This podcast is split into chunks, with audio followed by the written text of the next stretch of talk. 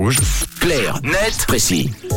Et c'est le moment de décrypter avec Tom un sujet d'actualité. Tu nous emmènes en Russie ce matin, Tom, pour nous parler d'un cursus un peu particulier, ouvert désormais aux étudiants russes. Oui, alors que cette rentrée 23-24 est source de conflits au sein des instances dirigeantes vaudoises sur le sujet de l'école inclusive, d'autres régions sont bien loin de ces préoccupations. La Russie, par exemple, ou quand la guerre s'invite directement à l'école. Camille Mathieu, est-ce que vous saviez, par exemple, que les étudiants russes peuvent désormais apprendre le pilotage de drones de combat à l'école? Oh, bizarre. Euh, non, je savais Non, pas. non. Ouais, donc c'est vrai que ça fait un peu froid dans le dos Ah dit ouais. comme ça. C'est aussi la dure réalité de la guerre.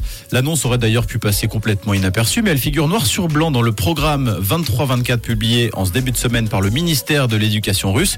Dans ce nouveau programme, on apprend que les jeunes de 15 à 17 ans, l'équivalent du gymnase, en gros, pourront se familiariser avec les moyens d'utilisation militaire des drones ou encore la possibilité de mener des missions de reconnaissance à l'aide d'un drone. Eh ben dis donc, mais le cursus ne s'arrête pas là en plus. Non, la formation ne se limite pas simplement à de la reconnaissance.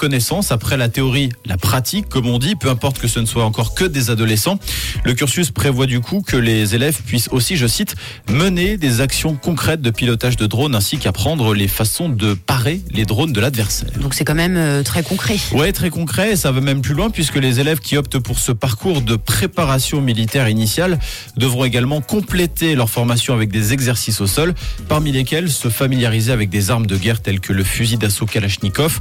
Au total, la formation compte au moins 140 heures de cursus. Et pour la petite histoire, ce cursus n'est pas complètement nouveau. Il date de l'ancienne époque soviétique et il vient d'être réactivé pour cette année, évidemment, à cause du contexte dramatique que l'on connaît avec la guerre en Ukraine. Eh bien, rien à rajouter euh, ce matin. C'était clair, net et précis. Signé Tom, à réécouter, à écouter, à redécouvrir en podcast sur rouge.ch.